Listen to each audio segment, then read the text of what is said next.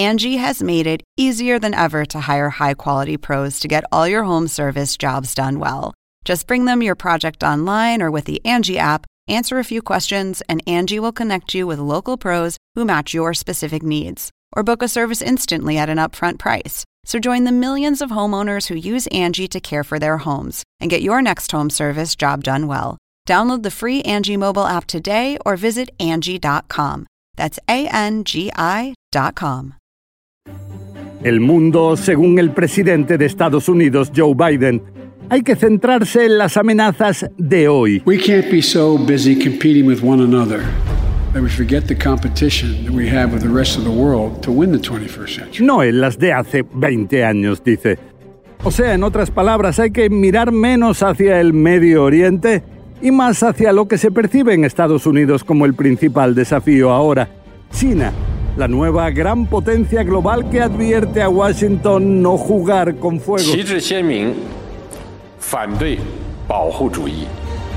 Pero si unos aplauden la actitud de Biden, otros temen consecuencias graves no solo para el miedo Oriente, perdón, Medio Oriente, sino en general para el mundo.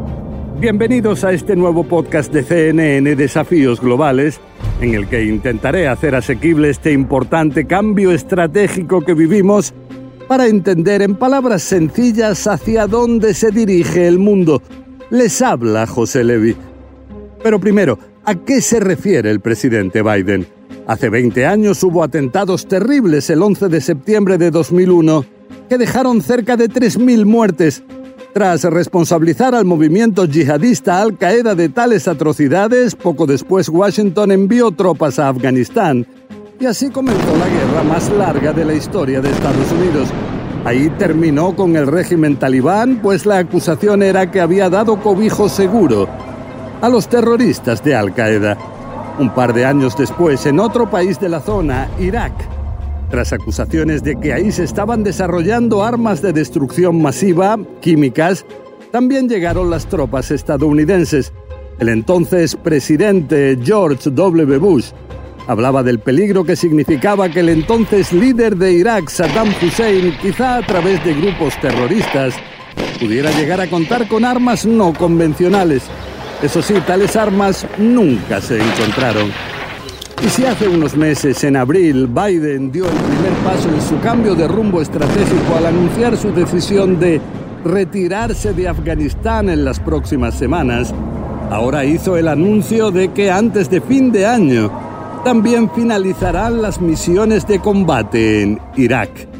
Pero frente al cambio estratégico que vivimos, el gran temor es que la salida de Estados Unidos lleve a que grupos extremistas yihadistas puedan aprovechar el vacío de poder para hacerse una vez más con el control.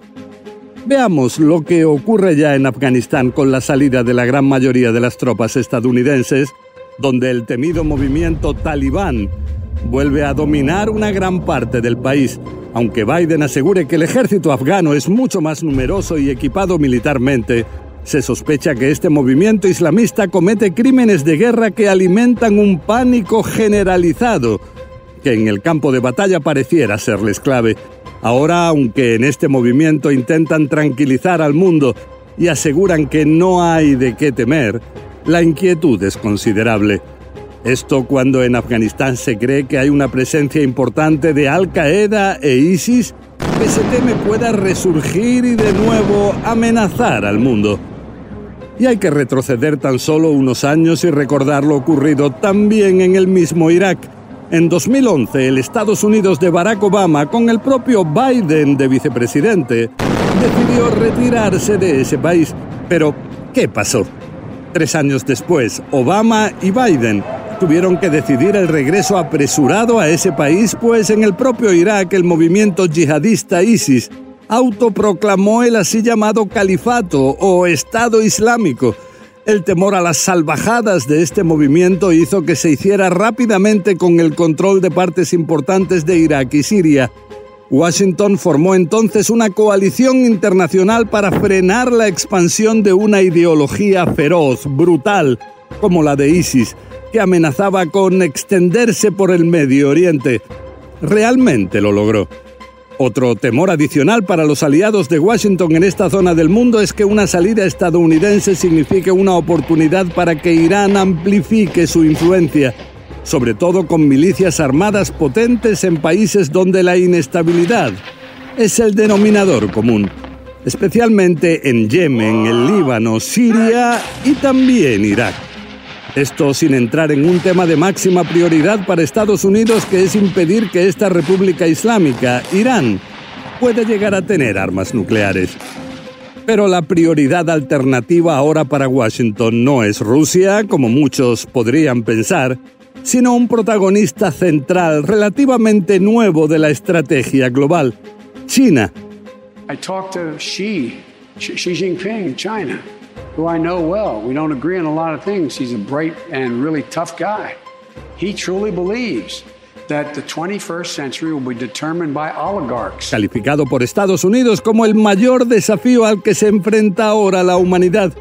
La preocupación hizo que Estados Unidos intente centrar sus esfuerzos diplomáticos en Beijing y a la vez en formar un frente común con sus aliados para frenar esa amenaza. La vicesecretaria de Estado, Wendy Sherman, llegó estos días a la capital de China para mantener conversaciones que ambos lados calificaron como francas, una palabra utilizada en idioma diplomático para indicar que fueron intratables.